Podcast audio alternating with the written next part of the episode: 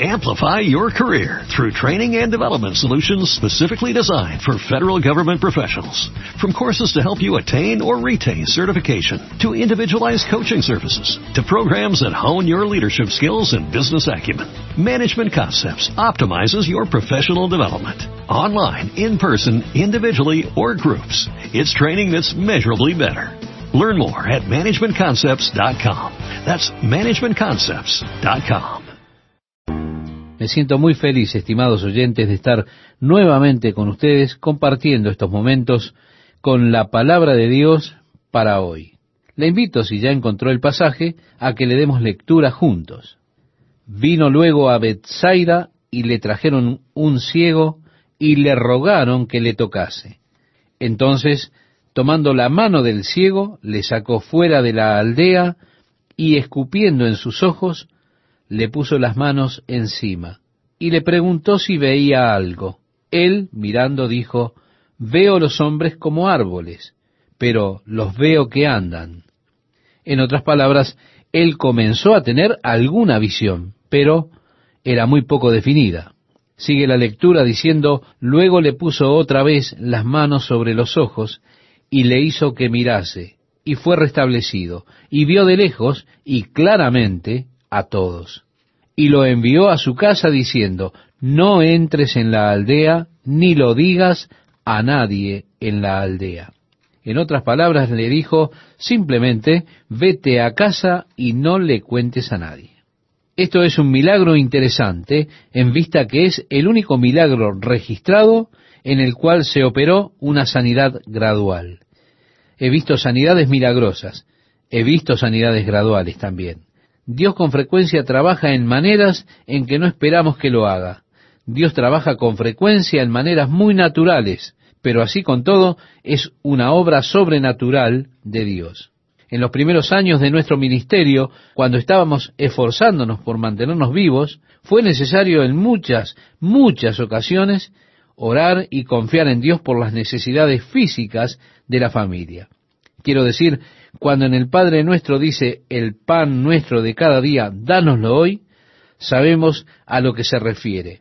Muchos días tuvimos que orar por nuestro pan de cada día, porque no teníamos dinero para comprarlo, pero teníamos la promesa de Dios. Mi Dios, pues, suplirá todo lo que os falta conforme a sus riquezas en gloria por medio de Cristo Jesús, Señor nuestro.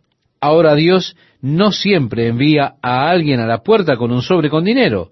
A veces lo hace así, pero no siempre. Dios no siempre envía dinero en un sobre y por correo. Él no siempre envía a alguien a dejar una canasta o una bolsa de la verdulería en las escalinatas de nuestra casa a la entrada, pero en muchas ocasiones lo hace. Ahora, con mayor frecuencia, Dios suplió nuestras necesidades mediante alguien que nos llamó y dijo, oye, necesito ayuda hoy, ¿puedes venir a trabajar conmigo? Entonces yo dije sí, y cuando iba por el camino decía, gracias Señor por proveer para mis necesidades. Dios con frecuencia provee para nuestras necesidades al darnos una oportunidad de trabajar para alguien por un salario con lo cual podamos comprar alimentos para cenar. Él no siempre usa métodos sobrenaturales. ¿Cómo entendemos lo sobrenatural? Para cuidarnos o para velar por nuestras necesidades. En muchas ocasiones es a través de procesos muy comunes que Dios hace su obra. Pero la cosa más importante es que aprendamos a ver lo sobrenatural aún en lo natural. Yo siento pena por esa persona que ha perdido la visión de Dios. Siento pena por esa persona que no puede mirar a una flor y asombrarse por la obra de Dios, sentir el aroma de una rosa y no poder simplemente adorar a Dios el Creador. Ahora, no pienso que usted deba ponerse al corriente con las rosas y decir, por Dios, qué maravilla. Eso es un modo irracional de mirar a la naturaleza. Y la manera irracional de verla es adorándola. Cuando decimos, oh, es Dios. La madre naturaleza lo hizo. El hombre racional ve la naturaleza y adora a Dios que creó lo natural y las cosas naturales que rodean al hombre. Ese es el modo racional de ver la naturaleza. El apóstol Pablo nos habla de aquellos que cometieron el error de adorar y servir a la criatura antes que al Creador. Siempre es triste cuando una persona está tan cerca de la visión y solo puede ver las cosas obvias y adorarlas. Ver lo obvio más que a Dios que ha creado esas cosas. Aquí tenemos a Jesús sanando a este hombre, nuevamente usando saliva, usando métodos poco convencionales. Un hombre viene estando ciego y dice, ¿puede sanarme? Y Jesús saliva en sus ojos. Ahora, en otra ocasión, Jesús salivó sobre la tierra, hizo barro, y luego puso el barro en los ojos del hombre, luego dijo, ahora ve al estanque y lava el lodo. Y cuando él lo hizo, pudo ver. Nuevamente, y yo amo esto, amable oyente, porque el Señor no está limitado a un patrón, a un modelo de obrar. ¿Cómo amaríamos tener a Dios encasillado? ¿Cómo les gustaría a las personas decirle exactamente cómo habrá de obrar Dios? Y así es que ponen límites alrededor de Dios diciendo, Dios solamente trabaja de esta manera, y solo trabaja en esta dispensación, y solamente esto y solamente aquello, tratando de limitar a Dios.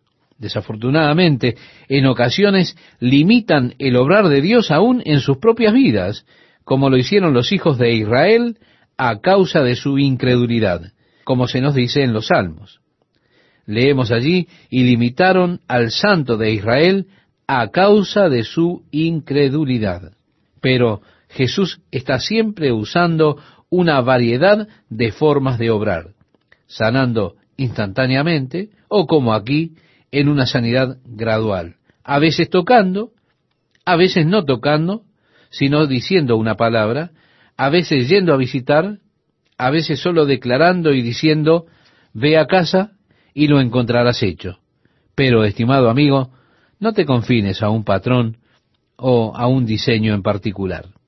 Leemos el verso 27 y nos dice, salieron Jesús y sus discípulos por las aldeas de Cesarea de Filipo. Él ahora está dejando Bethsaida, la cual está en el extremo norte del mar de Galilea.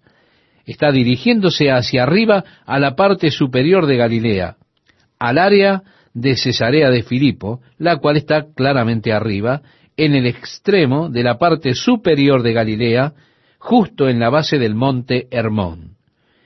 El nombre de hoy en día es Baños, debido a que cuando los griegos vinieron, construyeron un santuario junto a una cueva en donde el Jordán solía brotar. Después de algunos terremotos y demás, hubo un cambio debajo de la superficie, y el río Jordán viene de casi 30 metros por debajo de estas cuevas. Pero solía salir de estas cuevas, así que ellos construyeron este santuario para el dios griego Pan, y los griegos llamaron a este lugar Paño. Pero los árabes tenían dificultad para pronunciar la P, así que le decían baños, en vez de paños. Y así el nombre se convirtió en baños, ahora en esta área en la que una vez estuviese Cesarea de Filipo. El verso 27, si usted me acompaña en la lectura, estimado oyente, dice, y en el camino preguntó a sus discípulos, diciéndoles, ¿quién dicen los hombres que soy yo? Ahora el tiempo ha llegado cuando Jesús ha de revelar a los discípulos su verdadera identidad. Hasta ahora, Él no ha declarado a sus discípulos su verdadera misión. Ellos lo sospechaban, estoy seguro, pero él nunca se los declaró realmente. Y él les dijo, ¿quién dicen los hombres que soy? Ellos respondieron, unos Juan el Bautista, otros Elías, y otros alguno de los profetas. Entonces él les dijo, ¿y vosotros? ¿Quién decís que soy? Respondiendo Pedro le dijo, tú eres el Cristo. Mire, amable oyente, Cristo no es un nombre, es un título. Es el vocablo griego para el término hebreo Mesías. Y la palabra Mesías en el hebreo significa el ungido. Así también, la palabra Cristo en el griego significa ungido. Era costumbre en aquellos días, cuando un rey era coronado, ungir a ese rey con aceite. Esto implicaba verter aceite sobre su cabeza en una ceremonia de ungimiento por el cual él era reconocido ahora como rey. Así que Jesús, usando el título Cristo o Mesías, estaba significando que él era ungido por Dios para ser rey. Y ellos estaban buscando ese rey que viniese ungido por Dios. Tú eres el Mesías, el Cristo, le dijo Pedro.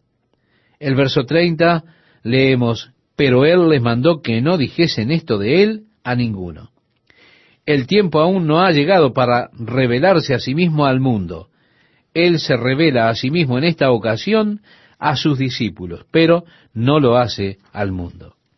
El verso 31 nos dice, y comenzó a enseñarles que le era necesario al Hijo del Hombre.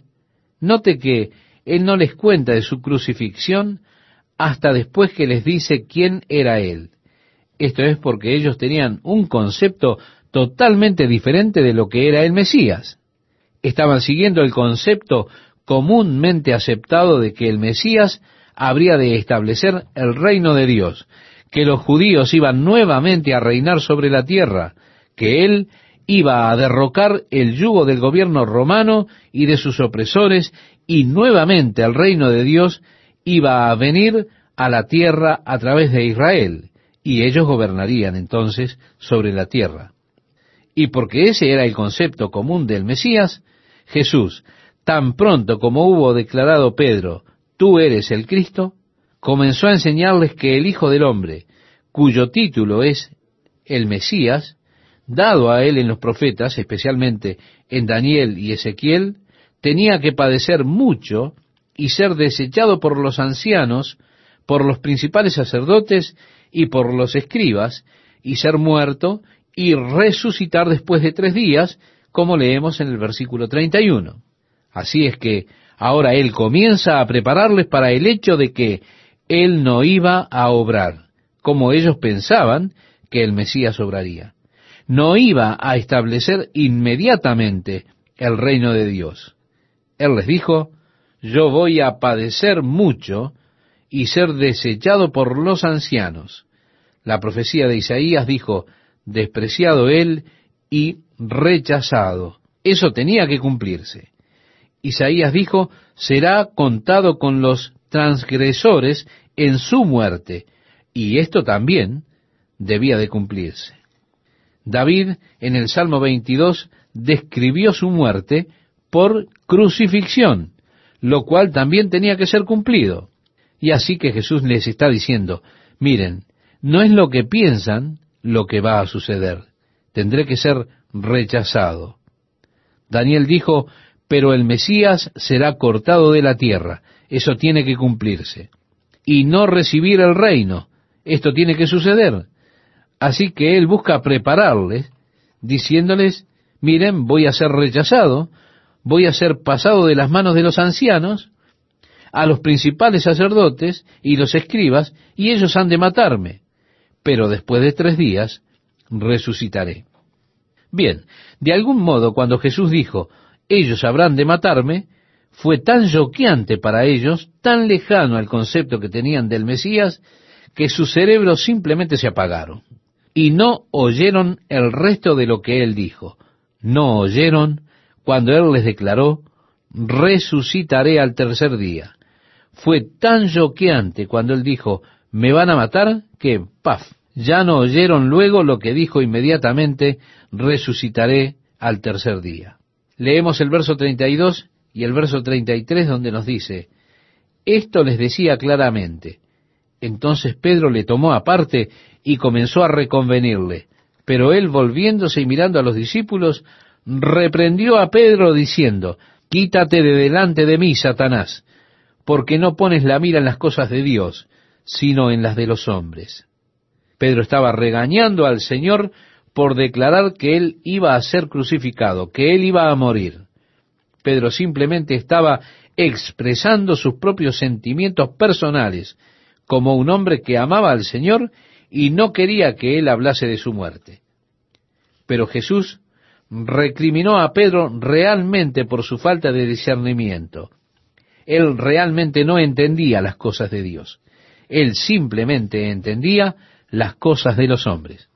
Mire, si él hubiera entendido las cosas de Dios, él hubiese sabido que el Mesías debía ser muerto, que el Mesías resucitaría nuevamente de la muerte. El verso 34 nos dice, y llamando a la gente y a sus discípulos, les dijo, si alguno quiere venir en pos de mí, niéguese a sí mismo y tome su cruz y sígame. Tenemos aquí los tres requisitos para el discipulado. Primero, negación de uno mismo. Cuán lejano está esto de la posición del mundo del día de hoy. El mundo hoy dice, debes hacerte valer a ti mismo. Incluso han creado clases de autovaloración en las cuales se puede aprender a sostenerse por sí mismo. Te dirán, no tienes que tomar nada de nadie si tan solo aprendes cómo sostenerte a ti mismo. Jesús dijo, no, si tú quieres venir en pos de mí, tienes que negarte a ti mismo. El apóstol Pablo nos dice, haya pues en vosotros este sentir que hubo también en Cristo Jesús, el cual siendo en forma de Dios, no estimó el ser igual a Dios como cosa a que aferrarse, sino que se despojó a sí mismo, tomando forma de siervo, hecho semejante a los hombres. Sí, estimado oyente, se negó a sí mismo para ser obediente hasta la muerte y muerte de cruz. Él se negó a sí mismo el lugar que tenía antes con el Padre, para así venir como siervo a morir en la cruz. Así que si han de venir en pos de mí, dijo Jesús, se tienen que negar a sí mismos, tomar su cruz y seguirme. El verso 35 nos dice, porque todo el que quiera salvar su vida, la perderá. Esa persona que está buscando la vida, haciendo todo lo posible para encontrar vida, esto hace referencia al propósito de su vida, siguiendo sus ambiciones, sus metas, buscando salvar su propia vida, ¿qué pasará? La perderá. Dice el verso 35 y 36, y todo el que pierda su vida por causa de mí y del Evangelio, la salvará. Porque, ¿qué aprovechará al hombre si ganare todo el mundo y perdiere su alma? si ganase todo el mundo, ¿cuánto piensa que podrá retenerlo? Alguien me dijo algo el otro día que me asombró rotundamente. Yo nunca lo había pensado de ese modo y realmente me dio vuelta la cabeza. Esta persona me dijo, acabo de celebrar mi cumpleaños número 60, lo cual significa que he vivido el 1% del tiempo transcurrido desde Adán hasta este día. Amigo, esto me choqueó. Así que si usted gana el mundo, ¿cuánto tiempo podrá retenerlo? ¿Cuánto lo disfrutará? ¿Cien años? ¿Usted piensa acaso vivir cien años?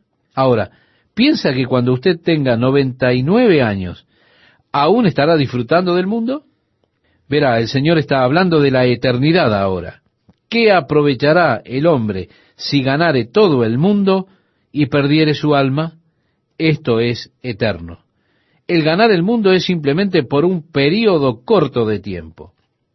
Moisés escogió sufrir aflicción con los hijos de Israel antes que disfrutar de deleites temporales de pecado, porque él sabía que el pecado siempre es limitado. El placer del pecado tiene definidas sus limitaciones por el tiempo. Pero ese caminar con Dios es por siempre. Moisés lo hizo así. Estimaba el oprobio de Cristo como mayor riqueza que los tesoros de los egipcios. Qué pregunta, ¿verdad? ¿Qué ganará el hombre a cambio de su alma? ¿Qué habrá de llevar usted a cambio de su alma? Me asombra las cosas que la gente da a cambio de su alma. Eso me descorazona. Usted sabe. Los indios que había en estas latitudes de América fueron aventajados por las personas del viejo mundo. Estos cambistas que intercambiaban chucherías, espejitos, por oro y plata costosa. Y usted piensa, pobres indios, los blancos tomaron ventaja de ellos. Desafortunadamente fue así. Cambiaron artefactos costosos de oro por adornos con cuentas de vidrio. Uno diría, qué tontos, ¿no? Pero, espere un minuto. ¿Qué está usted cambiando por su alma? ¿Qué trato le está ofreciendo Satanás a cambio de su alma? ¿Qué es lo que dará el hombre por ella? Algunos hombres lo cambian simplemente por orgullo necio, otros por algunos momentos de placer. Satanás está ofreciendo esas chucherías y dice, tu alma, dame tu alma. El verso 38 de Marcos capítulo 8 dice, porque el que se avergonzare de mí y de mis palabras en esta generación adúltera y pecadora, el Hijo del Hombre se avergonzará también de él cuando venga en la gloria de su Padre con los santos ángeles. Jesús ahora está diciendo, miren, voy a morir, pero voy a resucitar. Él está diciendo, he de venir en la gloria del Padre con los santos ángeles. Así, el Mesías habrá de venir en gloria y poder y establecerá el reino de Dios. Pero eso no es en este viaje. En este viaje él habría de ser rechazado. Estaría en mano de los escribas y fariseos, habría de ser matado, pero al tercer día resucitaría nuevamente. Él dijo, volveré nuevamente algún día en la gloria y el poder del Padre con los santos ángeles. Amplify your career through training and development solutions specifically designed for federal government professionals. From courses to help you attain or retain certification, to individualized coaching services, to programs that hone your leadership skills and business acumen, Management Concepts optimizes your professional development. Online, in person, individually, or groups. It's training that's measurably better. Learn more at managementconcepts.com. That's managementconcepts.com.